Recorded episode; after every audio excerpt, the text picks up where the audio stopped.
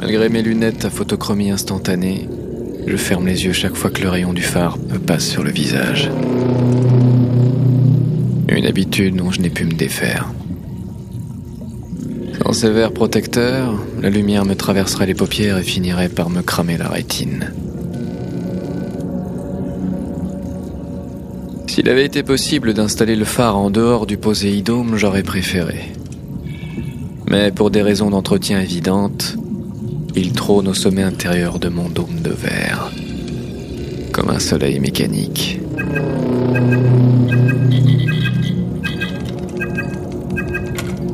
Où était-elle Eh bien, voilà un beau spécimen de Nidus Nemopilema no Murai. Et j'ai le sentiment qu'elle m'observe, tout comme je le fais. Avec son ombrelle de près de 2 mètres de diamètre, son manubrium orangé et ses filaments longiformes, cette méduse ressemblerait presque à une explosion atomique vivante. Il est rare que cette espèce s'aventure jusqu'ici, c'est un peu froid. Guider les méduses est quasiment impossible puisqu'elles se déplacent uniquement sur leur axe vertical. Le courant les dépose où il veut.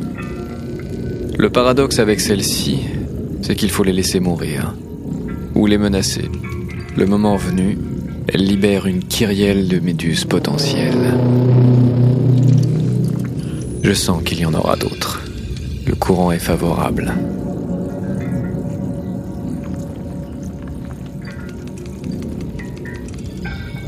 Entouré de toutes ces espèces, et maintenant coupé du reste du monde,